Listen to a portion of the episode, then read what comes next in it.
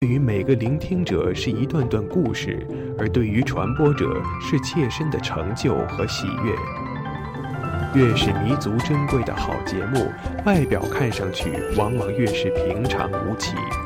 辛苦传播给全身心带来的幸福，从来也是如此。服务华大，倡导多元，不仅仅是他们的态度，还有你们之间共同追逐潮流的脚步。二零一五，与华盛顿大学华大华生一起，认清明天的去向，不忘昨日的来处。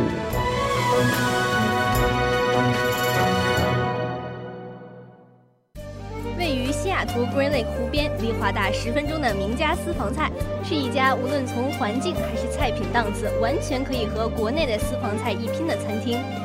一流的环境，一流的菜系，名家私房菜的生猛海鲜、美味川菜，值得您光临品尝。电话：二零六五八八幺三六三，二零六五八八幺三六三。网址：名 ChinaBistroSeattle.com。哦，Jimmy，你知道吗？华大华生开始每天晚上都广播了。是的，菲劳呀，我还用微信公众账号搜索关注华大华生汉语拼音全拼，和我最喜欢的女主播互动呢。哦，上帝呀，你竟然在说什么？我也在微博上爱的华盛顿大学华大华生关注最帅的男主播呢。亲爱的，不要再打扰我了，我要听节目了。网络手机登录三 w 点华 voiceup.com 即可收听在线直播，或手机下载蜻蜓 FM 软件客户端，搜索华盛顿大学华大华生，随时随地随意畅听。华大华生，世界都在听。电影是一场奇幻的旅行，在由光影交织而成的世界中。总能有美妙的歌曲陪你一路同行。你可以在中世纪的城堡中寻找文化的印记，也可以在舞池里跳上一曲 Tango。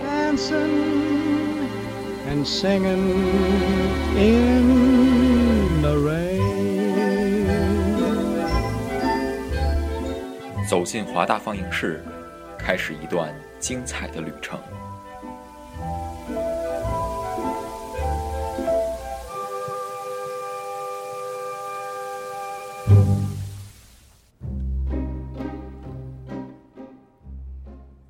现在是现在是西雅图时间晚上的十九点零三分。您现在正在收听的是华盛顿大学华大华生的华大放映室，我是之光，我是通通。呃，又到了周三的时间。这周三呢，我们给大家带来了四部电影，是这样吧？是我们给大家带来了由影帝和影后主演或者导演的四部电影。对啊，我们刚才说的影后呢，是指这一回的金像奖的新影后，新影后哈，赵薇。赵薇啊，那知道影帝是谁吗？影帝是梁朝伟。啊，影帝是梁朝伟。我说的是这这一届金像奖，金像奖我没我没有看，是是刘青云哈。有看过他的电影吗？看过。啊，是吧？就觉着好像也是。呃，很多年了，然后这回终于能够呃走到这样的一个位置上，拿到这个影帝哈。因为所有的基本上那个香港的警匪片类的这种动作片的电影我都看了，所以也是就是跟他搭过戏的一些基本上都是影帝了。然后这次他也终于获奖了。那有没有觉得就说哪一部警匪片让你比较印象深刻一些？嗯，最。远一点的是从，呃，《古惑仔》系列。哇，古惑古惑仔很少见女生看说看过《古惑仔》。呃，是九部还是十部？应该。你都看过吗？我都看过，而且我现在电脑里面还有。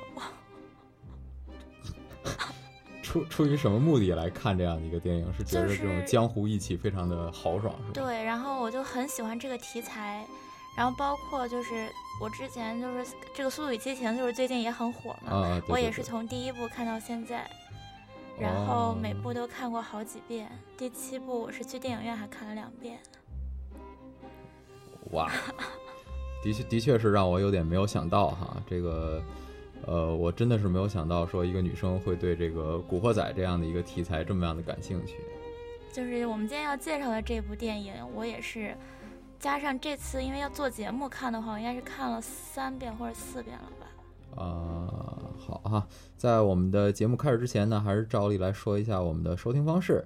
啊，可以在蜻蜓 FM 上面搜索华盛顿大学华大华声，就可以找到我们的收听的这个呃云端，然后也可以进行收听。同时呢，还可以在 TuneIn Radio 上面搜索华沃斯 Radio，找到我们的这个收听方式。同时呢，也可以登录我们的 www 到华 voiceuw.com 上面找到我们的收听方式。同时呢，我们的微信平台已经打开了，只要在微信公众账号上面搜索华盛顿大学华大华声，尤其是华华大华声的汉语拼音，就可以找到我们哈。然后呢，也可以与我们进行及时的互动。那我们接下来呢，抓紧时间给大家介绍我们今天带来的第一部电影，叫做这个刚才背景音乐我们也听见了哈，是《花样年华》。这是一部比较比较老的电影了，呃，是几？是哪一年拍的？你有印象吗？应该是二零零零年。年。对对，二零零零年哈。这个这样一部电影呢，可以说是被中外影人都奉为是目前这个华语电影里面的最佳作品。对，而且它在好多国家被翻译成好几种语言都播出过、展映过。对吧？嗯，所以说，这样的一部非常经典的作品，咱们今天也是拿出来讲，主要是因为其中的男主角是影帝影帝。梁朝伟哈。之所以说他是影帝，并不是说他只拿到了这个呃香港方面的这个金像奖啊和这个台湾方面的这个金马奖，他更是拿到了这个戛纳电影节的最佳男主角。是，然后他他就是在不断的获奖和提名，然后拍过的电影基本上都获过大大小小的奖项。对哈，所以说，呃，这样一位杰出的演员，那你目前为止说你也看过《花样年华》了，你觉得他在《花样年华》里面的演演出是怎样的呢？其实《花样年华》这部电影我没太看懂，但就是感觉是他诠释的这个角色应该是诠释的很好，就是呃，很多时候他们两个的交流不是语言，而是可能就像这个歌词里面唱的，他一个眼神，一个笑容，而且他就演出了这个呃男主角周慕云他在面对这个张曼玉的时候这种纠结的这种心情，他不知道是该进还是该退。对哈，其实这样的一个故事呢，我们来简单的说一下，好吧？嗯。呃，其实呢是一栋公寓，同时迎来迎来了两对儿这个新的主人。夫妻，哈，两对儿新的夫妻，一对儿是这个周报的主编，嗯，也就是还有梁朝伟、对梁朝伟和他的妻子哈，啊，这里面他的名字叫周慕云，周慕云。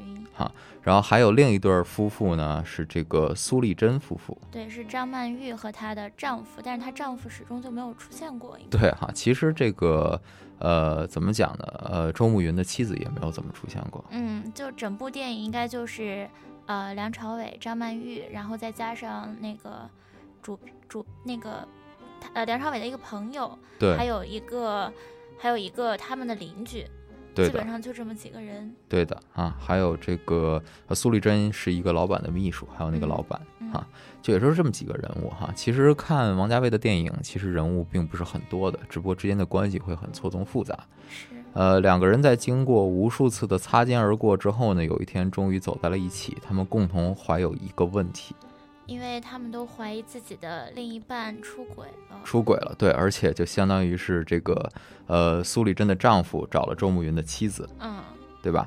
于是两个人各怀着各自的目的嗯，啊，走在了一起，一同进入了一个叫二零四六的房间，是吧？进入到了另一部电影。对啊，进入到了一个二零四六的这样的一个房间里面，然后两个人开始一起的呃聊天也好啊，创作武侠小说也好嗯，啊，直到最后呢，两个人还是因为呃自己的原因最后分开了，对，就是最后他们两个还是没有走到一起。没有走到一起哈。呃，其实呢，这样的一个故事呢，有的人说呢，《花样年华》呢是应该放到三部曲上来看的，嗯，你有看到这个说法是吧？就是有叫苏丽珍三部曲哈。嗯也就是说，第一部是这个《阿飞正传》，《阿飞正传》里面呢，张曼玉扮演的这个角色也叫做这个苏丽珍。嗯然后再到了这个二零四六里面也有苏丽珍，也有苏丽珍，只不过那个时候呢，啊，《阿飞正传》里面呢，可能是苏丽珍还是一个少女的时候，嗯她与这个旭仔，就是这个所谓的阿飞哈，阿飞在这个，你看《古惑仔》，你明白阿飞什么意思是吧？就是啊就是小混混这种感觉吧，阿飞这种。呃，跟阿飞之间这种感情，然后逐渐呢成长成为一个到了青年时期，然后过渡到了花样年华当中，最后呢在结尾到了二零四六，二零四六呢，只不过苏丽珍是永远滞留在周慕云心中的这样的一个女人，不管周慕云身边经历着形形色色的女人，但她心中永远放着苏苏丽。珍这样的一个女人。我其实看那个《花样年华》最后，我就有一个疑问，就是它镜头停在了一个就是类似于树洞的那个地方，啊，它有什么特别的含义吗？还是说，这个树洞好像似乎是一个呃什么样的一个传说吧？因为我看的时间也是比较久远了，我也是忘记了。他说应该是隔着这个树洞，应该是能听到一些什么嗯，一些东西的，包括就是，呃，在后面王家卫公布的四个被先删减掉的片段里面，也可以嗯看到，就说这个，呃，呃，梁朝伟在吃榴莲，在新加坡吃榴莲，说这个好像也有一定的含义在里面，哦。所以说是要走到这个电影本身再去看一下，好像似乎电影里面给了答案，我记得好像是有的，就是梁朝伟在听那个树洞，然后听完了之后走掉了嘛，对，而且就是一开始那个树洞里面是什么都没有的，然后他就嗯。拿手去、去挖那个树洞，嗯，然后后来就这是近镜头，然后后来远镜头就是就是就是他那个离开那个树洞了，然后最后又推了一个近镜头，就是那个树洞长就是是发芽了，就是长出叶子了。嗯，也是这个样子哈。其实，呃，说回来之后呢，这个苏丽珍最后有了一个孩子，那个啊孩子叫这个雍生。啊，我我我看过这个网上这个说法，对，网上一个说法就哈，问他这个孩子为什么叫叫庸生哈。你有你有你有知道这方面是吧？为什么？呃，是就是在说他这他这一世，就是因为这个孩子概括了他这之前的呃，这一生的感。有有这样一种说法，还有一种说法就是说这个孩子现在在探讨那个孩子到底是不是周慕云的。哦，嗯，说就说有人说可能会是周慕云的，说为什么呢？说因为起名叫雍生哈，两个人是因为在一起写武侠小说嘛。嗯，那大家知道啊金庸金庸和呃，应该是还有一个叫梁羽生的，嗯呃，这两个人写这个武侠小说写的是非常好，所以取一个庸，取一个生。啊，所以就也是对，也是暗示说可能是周慕云，但是这个呃所谓墨镜王永远不会给你答案的嘛，所以说嗯王家卫是不可能给你答案的。呃，也是王家卫个人哈，我认为，呃，中国导演里面王家卫的镜头感是最好的，他嗯拍出来的东西都很美，但是他的叙述性是 叙事性是极其这个对，就是断碎的。你看下来，可能只是会被他的呃，就是画面、音乐还有演员的服装嗯，吸引，但是真正他到底在讲什么，我觉得也没有人能够懂。嗯嗯，好，那我们暂时的说了一下这个呃《花样年华》哈，我们来听一下里面的一个插曲。插曲之后呢，我们马上回来，然后再接着说一说呃梁朝伟其他的一些作品，好吧？的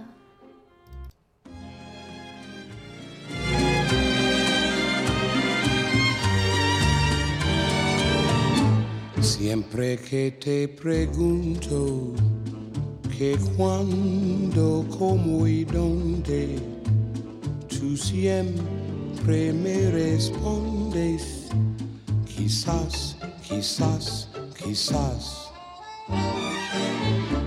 Y así pasan los días y yo desesperado y tú, tú contestando, quizás, quizás, quizás. Estás perdiendo el tiempo pensando, pensando por lo que más tú quieras, hasta cuándo, hasta cuándo. Y así pasan los días desesperado y tú, tu contestando. Quizás, quizás, quizás.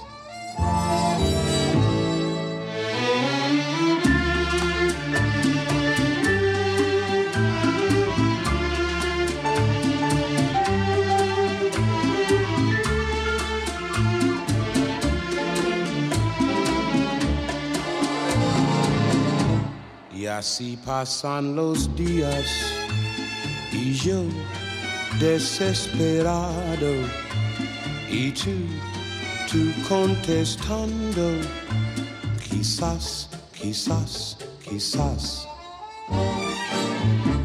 Estás perdiendo el tiempo pensando, pensando por lo que más tú quieras, hasta cuándo, hasta cuándo.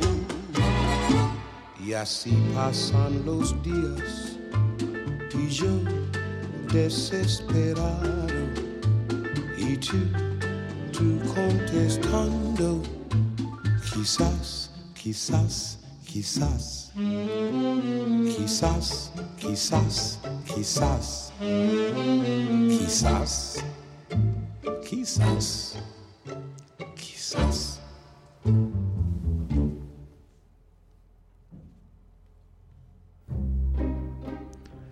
欢迎回来。刚才我们讲了这个《花样年华》这样一部电影哈，电影当中呢也有很多至今为人所津津乐道的一些统计数目哈。例如说，刚才彤彤也查了，这个张曼玉在戏中一共换了多少件旗袍？呃，官方数据说是二十五套，嗯哼，但是也有人数过是吧？数过二十三套，啊，也有人说有三十套，但是就是能找到的图片的是二十五套。那是这个样子哈。呃，因为这个王家卫本人呢，拍戏呢是喜欢多拍，然后剪出来的东西呢，可能你拍出来的东西，你当时呃拍的这场戏，指不定它没有被剪进去。嗯，所以说呢，可能官方公布的二十五套会更准确一些哈。呃，曾经就像有刘德华曾经在一个臭泥潭里面摸爬滚打了半个月之久啊，最后啊，最后这个成片之后发现一分钟都没有，从此刘德华不再跟张王家卫拍戏哈。哦，这个觉着自己的辛苦没有得到真正的这个回应哈。其实说到梁朝伟，就不得不说王家卫。对他们两个是有很很多大部分那个梁朝伟拍的电影都是和王家卫合作的。对哈，王家卫几个御用的演员哈，张国荣、张曼玉、梁朝伟、梁朝伟、金城武金城武，啊，这个这几个演员一般都会是在他的电影里面经常出现的哈。包括现在的一代宗师里面，你还可以看到梁朝伟。嗯只要有这个王家卫的电影，梁朝伟是很愿意回来演的，是这个样子。所以说，呃，不过呢，怎么说呢？你要是跟王家卫拍戏，除非你对王导本人有着极大的敬爱，要但是一般不要对没有耐性跟他合作的。所以说，他这个人是很慢工出细活的。呃他至今这个据说《东邪西毒》这部电影里面哈有这个呃咱们所谓的这个王祖贤，王祖贤啊，知道这个女女神是吧？啊，王祖贤据说在戏在这个也有参与哈，啊，他至今有导演剪辑版本，有终极版本，啊，有什么什么特殊版本，九五年版本，什么几几年版本，不管有那么多个版本，现在至今还没有看到王祖贤出现，但是至今的演职员名单上面挂着王祖贤，王祖贤，所以就是王家卫导演拍的电影都是经过不断的雕琢打磨。对但是王家卫拍戏还有一个特点就是他没有剧本，没有剧本，没有剧本，他想到哪儿拍到哪里。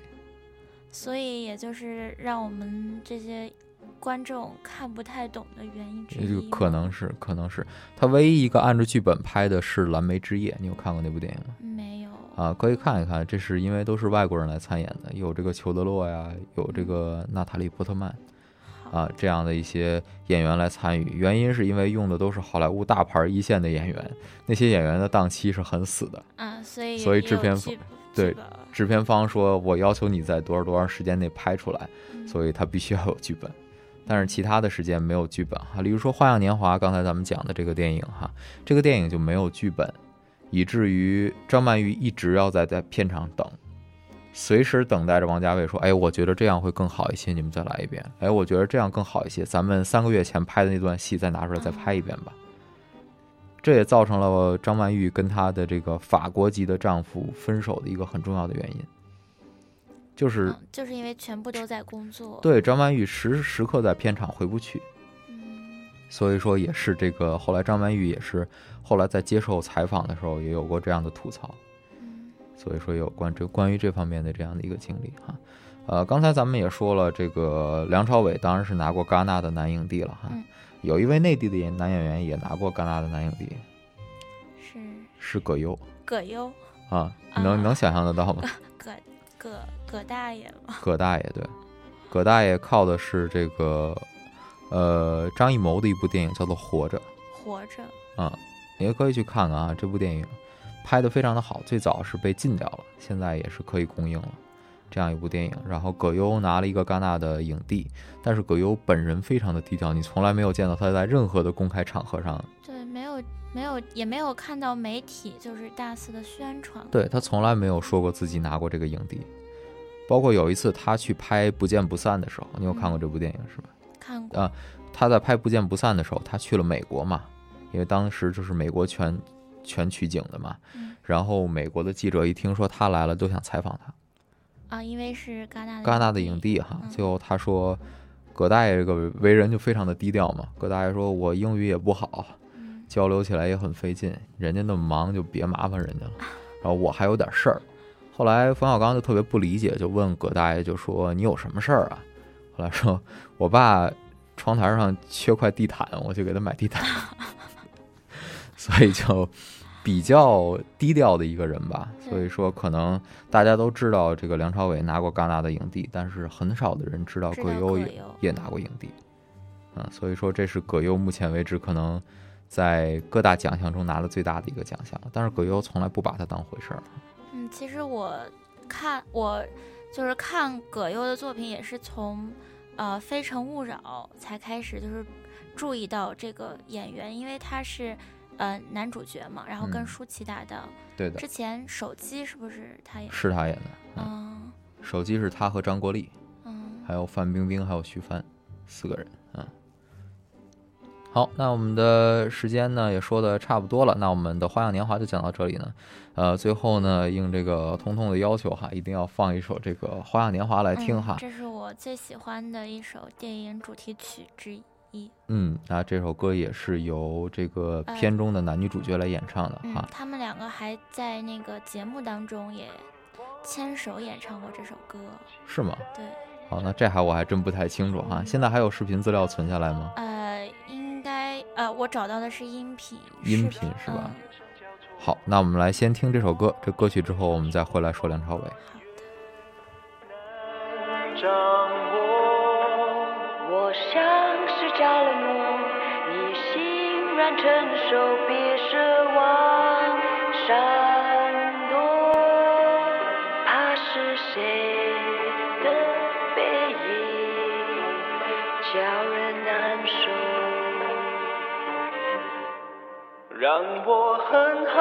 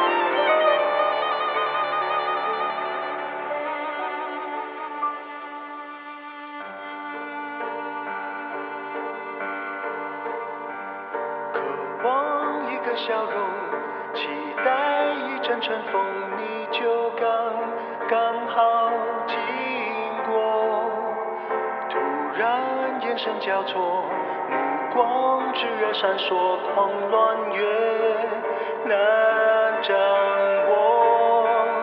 我像是着了魔，你欣然承受，别奢望闪躲。怕是谁的背影叫人难受。让我和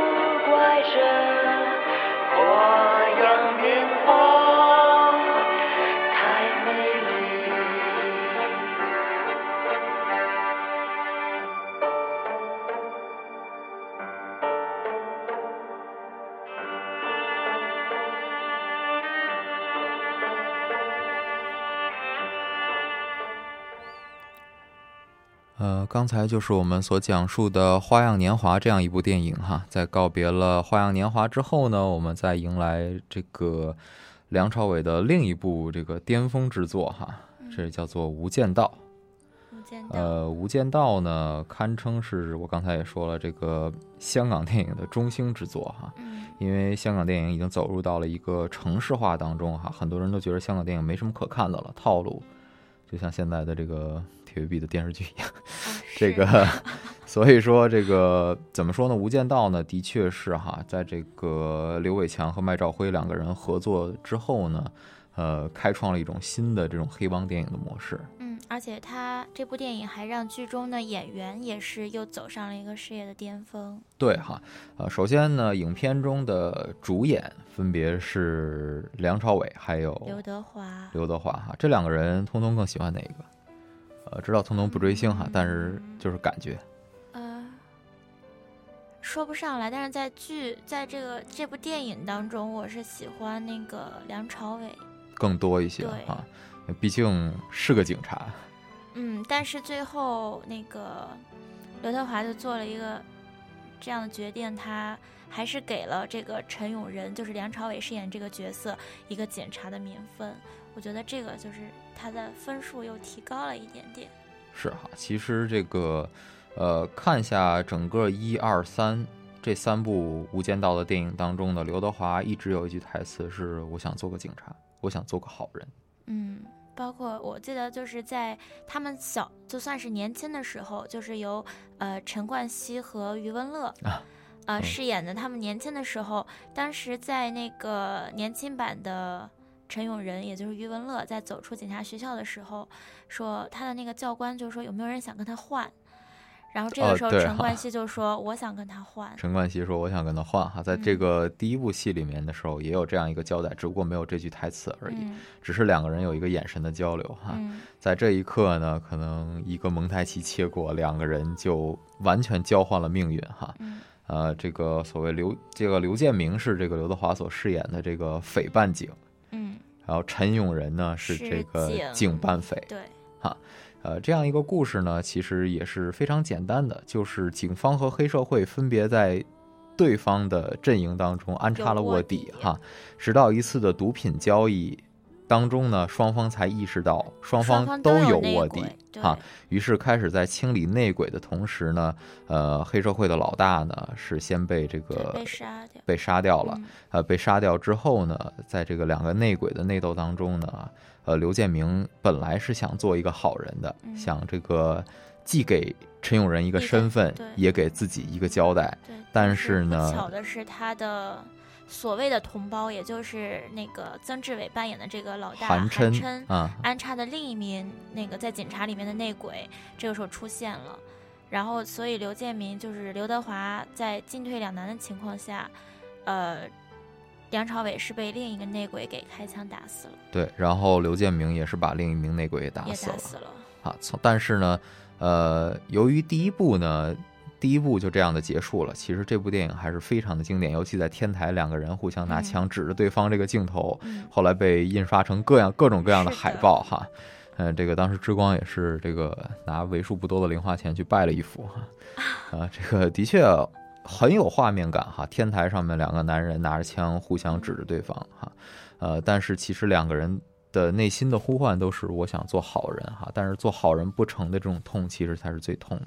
嗯呃，怎么说呢？一二三三部电影哈，二其实是两个人的青年时期的一种交代，嗯，就是又回到了那个余文乐和和陈冠希两个人的时候，呃，主要呢是交代了两个人怎么样逐渐的在警队里面混出头，和在黑社会里面混出嗯头。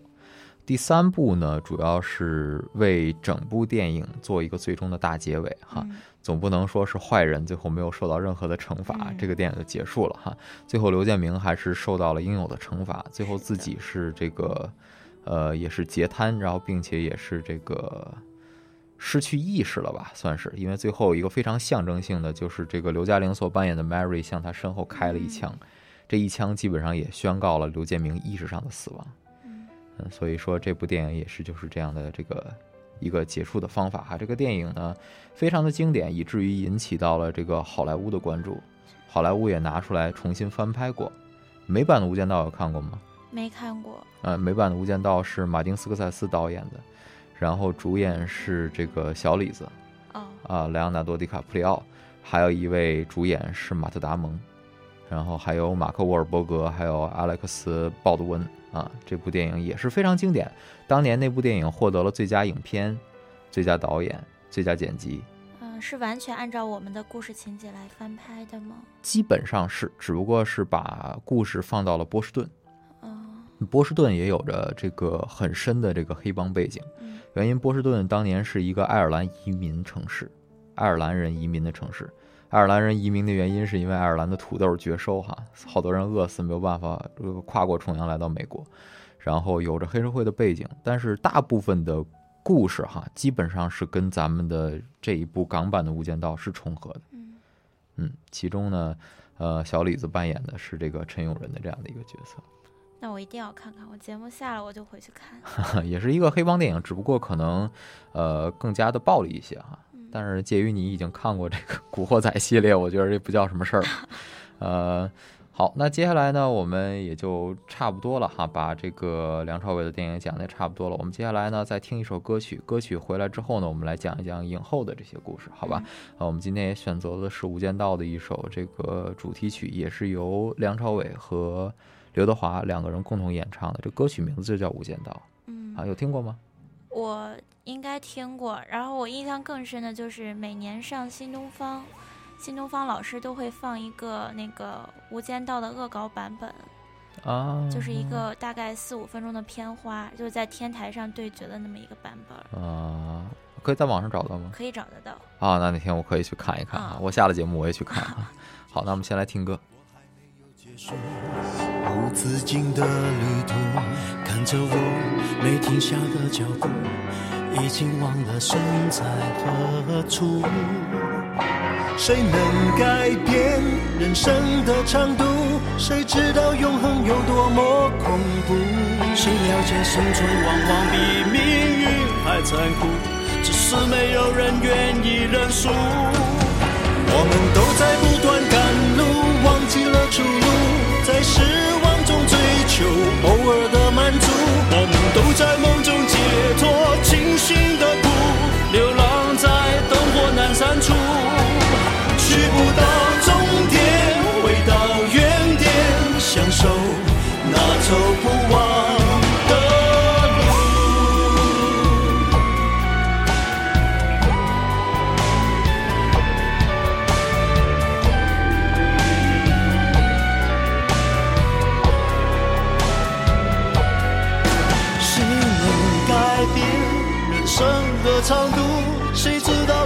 有多么恐怖？谁了解山川往往比命运还残酷？只是没有人愿意认输。我们都在不断赶路，忘记了出路，在失望中追求偶尔的满足。我们都在梦中解脱清醒的苦，流浪在灯火阑珊处，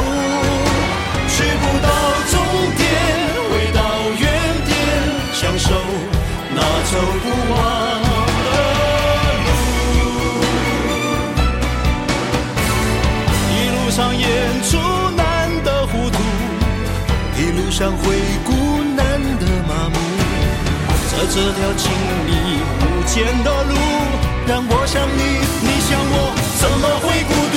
我们都在不断赶路，忘记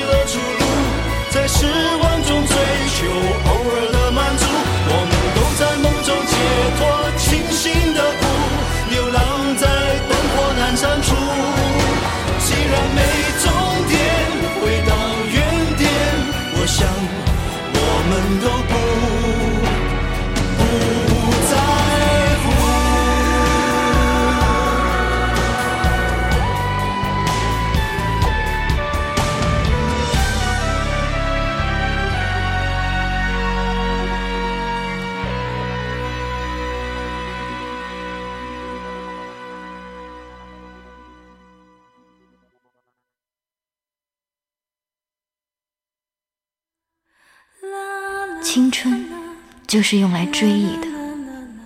当你怀揣着它时，它一文不值；只有将它耗尽后，再回过头看，一切才有了意义。爱过我们的人和伤害过我们的人，都是我们青春存在的意义。啊，刚才也是我们即将讲的这部电影前面的一个这样的一个铺垫式的这样一个独白哈，嗯，呃，叫这下面我们要讲的这个电影名字比较长哈，叫《致致我们终将逝去的青春。哈，对哈，这也是这个我们要讲的影后嗯赵薇的导演的处女作，对哈，呃，也是她的毕业之作哈，号称是最赚钱的毕业作品。呃，他是这个呃毕业时候的一个作品，当然也是得到了这个中影集团董事长汉三平的这个支持哈，也是由中影帮他来这个投资哈，最后拍摄的这样一部电影。那通通有没有看过这样电影？看过。来讲一讲吧。我是这个这这是一部小说改编的电影，小说有看过吗？小说也看过。哦，小说，我觉得我之所以看这部电影，是觉得像是给自己，呃，青春的记忆画一个句号的感觉。啊，看来就说这个电影能够狂收近八亿元的票房是有道理的。对，因为很多就是大概，呃，可能就是长三岁，或者是年轻三岁，或者到五岁之间的这些同学们，应该都看过这部小说。嗯，呃，然后这部小说最后被翻拍了电影，大家当时也是满怀期待，嗯，就很多人是想去电影院看一下，它到底有没有改变这个原来的故事，还是说它翻拍的很成功，基本上就是没有改变原来的故事。然后还有一部分人是想看是不是，也就是像我一样，就是看啊看这些演员是不是我们心目当中的男女主角的感觉。哦，就跟你想象中的到底一不一样哈？嗯因为气质方面、长相方对，面，因为很多人可能在看小说的时候，都会幻想一个，比如说林静，比如说郑啊薇，比如说陈孝正，那你觉着韩庚完成任务了吗？嗯，没有吧。啊、没有办法，韩庚还是这个比较帅，所以可能制片方也是要求让韩庚来出演。我是觉得可能比起我想象中的韩静来说，他演的更稚嫩一点儿，嗯，就是感觉是他他演年轻时候的林静嗯还、还可以，但是就是说呃，在那个林静和郑薇重逢之后的那个林静，我觉得应该可以在在我心中是可以更成熟一点，更理更理智一点。那啊，明白了。所谓就是说，呃，韩庚在演这种年轻灵动方面有余，但是沉稳、嗯冷静方面不足嗯，啊。所以说呢，一个演员呢，看来尤其男演员哈，尤其是要经过这个岁月的沉淀之后，可能才会把这个角色刻画的更入木三分一些。但是看过韩庚另一部电影，就是叫，呃，就是和姚欣彤还有郑恺演的，叫我现在想到韩庚，我只能想到变形金刚四那个拿着吉他的人 啊啊，叫《前任攻略》啊啊，就是那种嗯、什么爱情喜剧之类的那种电影。啊我，觉得那个他还是啊、还还比较符合他。还比较符合他的气质哈。嗯呃，那来说一说这部电影吧，大概说这个电影讲了一个什么样的事情呢？嗯，我觉得赵薇她拍这部电影，呃，虽然网上很多表褒贬不一的评价，嗯但是我觉得她还是尽量的把这个小说的故事还原了。啊，就是从呃，这算是三个主要的男女主角郑薇、呃林静还有陈孝正，嗯从他们大学时代到今后工作，整个这一系列的故事，就是男主角林静和郑薇是青梅竹马，对，然后郑薇想要，她一直的梦想就是嫁给林静，嗯。虽然这个梦想最后还是没有实现，对，呃，然后她一路追随林静来到了她上大学的城市，后来呃发现她在他来到这个城市的时候，林静已经离开了。出国了哈。对，但他其实最后电影给了一个交代，就是他并没有出国，啊他一直留在那个城市。嗯，他也期间他也去看过郑薇，但是他看哦到的是郑薇和林孝正在一起，呃，陈孝正在一起。嗯然后上大学之后，郑薇就遇上了陈孝正，嗯但是同样就是可能是命运命运在捉弄吧。陈孝正也是因花也没有为结果。对陈孝正也是因为去美国而放弃了郑和郑薇的这一段感情。对，然后后来就是大家呃，电影其实侧重的就是这几个人物之间的故事，然后就是在他们工作之后的和其他人物之间的关系和故事，嗯电影就省略了这部分。啊，懂了然后。啊电影毕竟只有这个一定的时间限制哈，不嗯可能把它完全铺开讲。嗯，呃，最后呢，还是这个两个人又同时回到了他的世界当中。对，但啊是两个人都没有都没有成，最后都没有在一起，应该嗯是。，所以说有的时候青春逝去就是逝去了哈。嗯，所以就致我们终将逝去的青春。所以说也是这样的一部电影哈，我也不知道为什么哈，我我没有真正去走到电影院里面去看，我是一直等到电影频道有了之后，嗯我可能来看了看。呃，我妈还真是花了钱去电影院看的啊。呃，我妈看完了之后回来就问了我一句话：“嗯，你们在大学里面天天不学习不写作业就谈恋爱吗？” 没我忽然 totally miss the point，这个。刚赶完一个 deal 来做节目。对啊，不容易哈，其实哈，所以说有的时候家长可能看的这个点跟咱们所关注的点不一样，嗯，呃，一定的年龄段看某一部同样的电影，可能有不同的感悟。对，就像呃爸爸妈妈那个年代的大学生活和我们的也也是不一样的。对，绝对是不一样的哈，所以有的时候要跟他们这个说清楚哈。呃，这样一部电影呢，如果要让这个彤彤来给打分的话，给打多少分呢？呃，如果十分是满分的话，嗯，我觉得七点二到七点五分啊是一定有的。还是比较公允的哈。嗯也没有说是因为这个爱屋及乌喜欢这部小说就一定说要给这个电影打一个高分哈，嗯所以还是很公允的。但我认为作为一个导演的处女作呢，第一部作品能够拍到七点二到七点五呢，我觉得是一个非常不错的成绩了。嗯，因为我觉得是我看过这些翻拍里面，嗯它算是呃还原的还比较贴，就是没有很夸张。啊，就是其他的翻拍，像那个何以最近火的《何以笙箫默》，我也有点儿期待电影版会拍成什么样。嗯，有对于这个《匆匆那年》有过期待吗？有，但是出来之后期待就破灭了对，啊，觉着不好是吧？嗯，不是想象中的那种，呃，很青春、很纯美的那种电影的感觉。那那个小说有看过吗？看过，也有看过哈，嗯就感觉这个，呃，感觉陈寻更适合谁呢？我当然是希望他们两个就是原、嗯原配能在一起。是哈，但是我觉着性格方面的不合，注定两个人在一起。我其实看小说的时候，还对方回这个人没有什么太多的感觉，但是看了电影，我就有点不太喜欢方茴的性格。嗯，就有点不合群哈，嗯，太敏感，太不合群了，是吧？呃，很多的小说在被改编成电影啊、电视剧啊都有，然后来上映，是吧？啊，我们也希望呢，这样的翻拍作品呢，你是希望能够更忠实于原著呢，还是？我觉得会忠忠实于原著比较好，因为电影会让我们看到更立体的一个故事。对哈，就不不只是说我们只看到文字中的叙述哈，可能会有更多的这个肢体上啊、画面上的一种这个共鸣哈。也希望能够共鸣的更多一些啊。那我们接下来呢，来听一首歌吧。这首歌呢，也是这个王菲每年一部作品哈，也就这么给了好友赵薇了哈。啊。呃，这首歌曲就叫做《致青春》。对。呃，那我们来听一听。听完这首歌之后，我们还有一部电影要讲，是吧？是。他不记得脸上天色将晚。他洗过的发像心中火焰，短暂的狂欢以为一生灭，漫长的告别是青春盛宴。我冬夜的手像滚烫的誓你闪烁的眼像脆弱的。信念，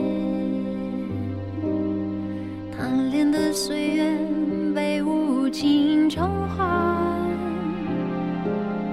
骄纵的星星烟消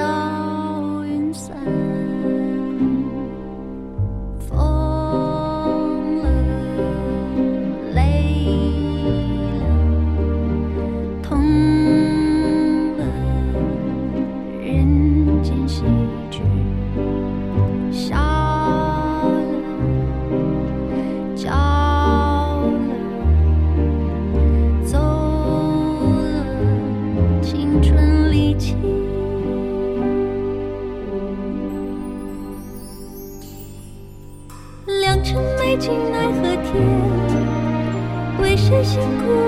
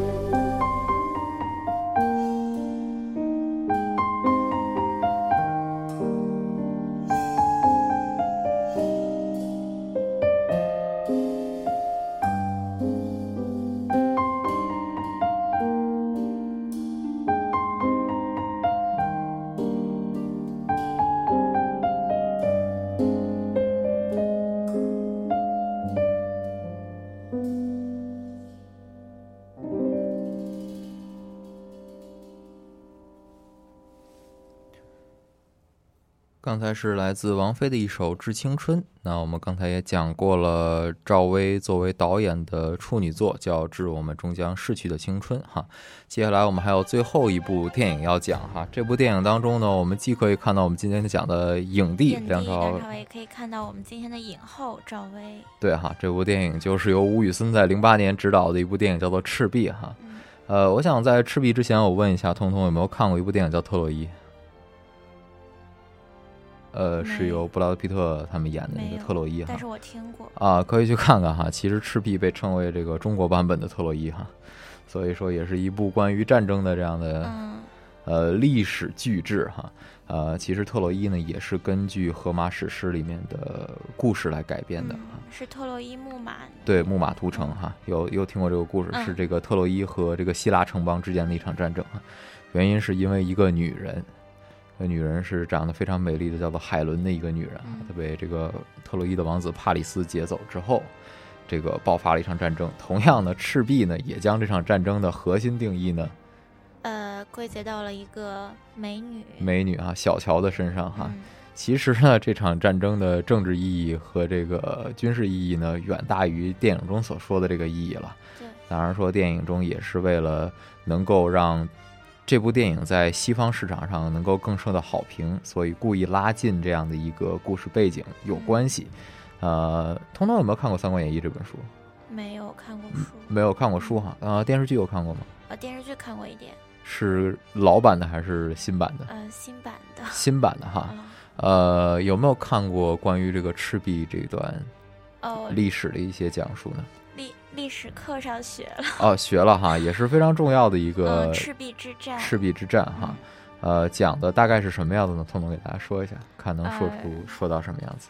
是三国时代，对，呃，然后有两方，一方是以呃曹操为首的，他想他要去东吴那个征征伐由刘备，嗯。呃，还有孙孙权哈，周瑜，对，然后这样的一个联军嗯啊，然后呢，其实也是这个曹操想一统天下，嗯啊，征服江南，但是呢，这个孙刘联军的强大力量呢，最后给予了曹操以痛击哈。嗯曹操在赤壁大战失败之后呢，三足鼎立的这样的一个格局就就形成了哈啊。呃，其中呢，在《赤壁》这部电影当中呢，你对谁的演技比较有较深的印象呢？呃，应该是曹操的扮演者吧？张丰毅啊，嗯，啊，平常还看过张丰毅演过其他的戏吗？最最近的那个武则天啊，还有以前看过《霸王别姬》吗？看过，我啊们语文课看的，哦，嗯喜欢吗？那部电影一般。一般哈，嗯但是里面也是张丰毅在里面也有着非常精彩的表演嗯哈。呃，张丰毅演的曹操呢，的确让我眼前一亮哈，我觉得演的非常的好，尤其演的那种狡诈的那种感觉哈，就是让人觉得有的时候会倒倒吸一口凉气嗯哈。呃，觉得梁朝伟在里面扮演的周瑜呢，嗯，就是周瑜的那种沉沉稳、冷嗯静，呃，我觉得算是一，就是还诠释的比较比较不错吧，比较不错但是就感觉和那个张丰毅饰演的曹操来说的话，我觉得张丰毅好像更把曹操这个角色诠释的更丰满一些对啊。啊，原因也可能是因为在这个北方集团，尤其是曹操这个阵营当中哈，主角只有曹操一个人哈。啊呃，除了这个佟大为的 这样的一个非常重的戏份儿，咱们不说哈，这个佟大为只不过是一个士兵的这样的一个戏份对，千夫长哈。但是对于这个曹操这样一个领袖级的人物，可能在北方阵营当中只有张丰毅这一个人，所以他的演技发挥空间会很大哈。相较于这个孙刘联军这一边会比较拥挤哈。对，就是，呃，因为我有点脸盲，我还特啊意就是、呃把每个演员都看一下到底是谁饰演的，啊他实在是太多了。金城武金城武饰演的是饰演的是诸葛亮，诸葛亮哈，然后还有呃侯勇游泳游泳，饰演的刘备，对，然后还有一个侯勇，就是饰演的那个的呃，就是叫叫什么来着？就是也也也是在里面饰演了一个角色，嗯哼。然后还有呃张呃侯勇是饰演了鲁肃，哦鲁肃就是在那个船上和诸葛亮一块喝酒对借箭的那个人然后还有张山，张山啊，嗯，还有呃，还有关羽、张飞，就是还有胡胡军饰演的赵云，就是对的，人物特别多张震饰演的孙权，啊。张震对吧？啊，是，据说是新晋男神哈，由于在春节晚会上的一顿舞，嗯，是吧？这个张震哈，说到张震，我们再回来再吐槽一下王家卫哈。张震为了拍这个 一代宗师哈，特地去练了这个拳法哈，虽然是打套路的，据说张震当年是在全国已经打出名次来了哈。后来找回找回王家卫之后，王家卫这个在拍摄《一代宗师》最后出来的版本哈，除了把小沈阳胖揍一顿之外，其他的戏份再没有了哈。所以说，对于张震来说，那部电影叫做《一代失踪》哈，就是没有什么戏份，费了好好半天的苦心，其实真正，呃，王家卫可能用了也就五分钟，这部电影是不是要拍了十将近十年？没也没有那么久了，但是的确说会很久哈。嗯 对于张震来说，可能很早就进山修炼了，嗯，然后修炼半天，可能也就五分钟的戏份儿。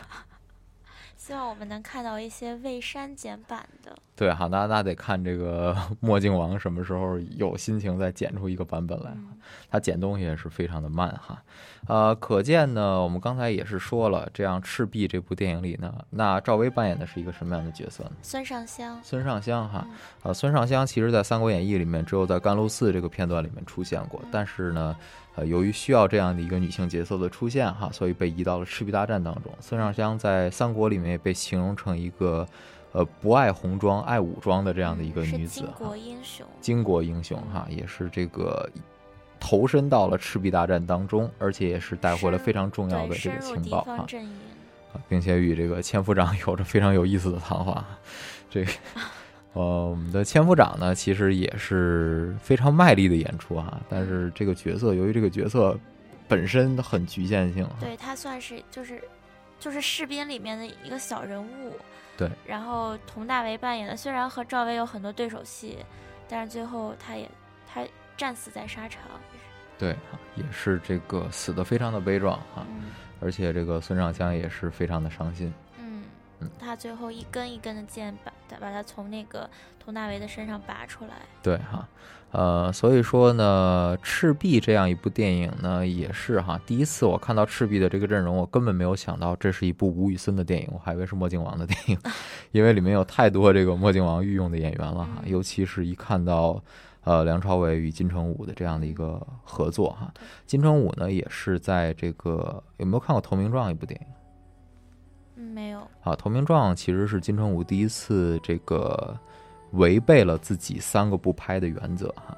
金城武说，第一是男主角太多，自己不拍，嗯因为自己在这个如果男特别厉害的男主角很多的情况下，自己会示弱他啊完全不弱呀。啊。然后还有一点，可能是因为有梁朝伟在的缘故，他比较熟吧。嗯然后呢，还有一点是古装戏不接，还有一个是拍摄条件太艰苦不接。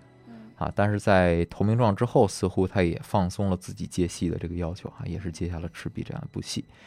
呃，时间来到了十九点五十八分，那我们今天呢也是跟大家分享了四部电影哈，我们这四部电影分别是花样年华，呃，无间道无间道，然后是赵薇的两部《致青春》和《赤壁对哈，呃，我们今天的节目呢也是快要到了尾声了，最后给大家带来的是一首这个《赤壁》的主题曲，叫做《新战》。好，》，是那谁是这个叫阿兰演唱的哈，是一个后来去日本发展的这样的一个中国歌手哈，也是来演唱的这样一首歌曲。那我们的今天节目就到这里了，那下周我们同一时间再见吧。下周见。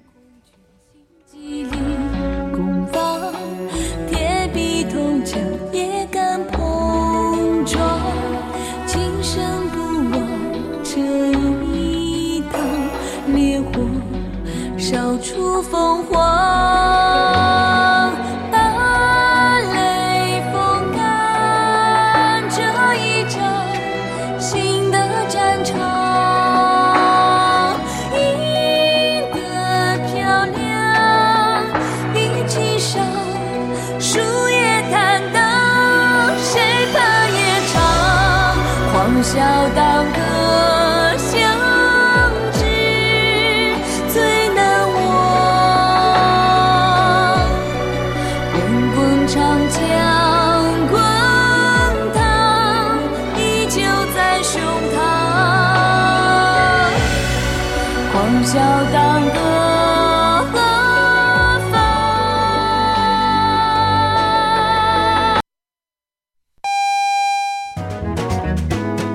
后甜点除了华大华生，再来一份巧克力之吻吧。现在是晚上八点钟，我是 Peggy 许哲佩，爱上你那可口的巧克力之吻。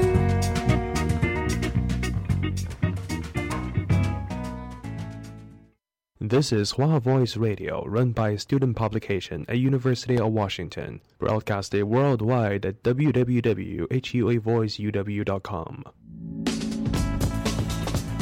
服务校园生活，引领多元时尚，引领多元时尚。这里是华盛顿大学，华大华生。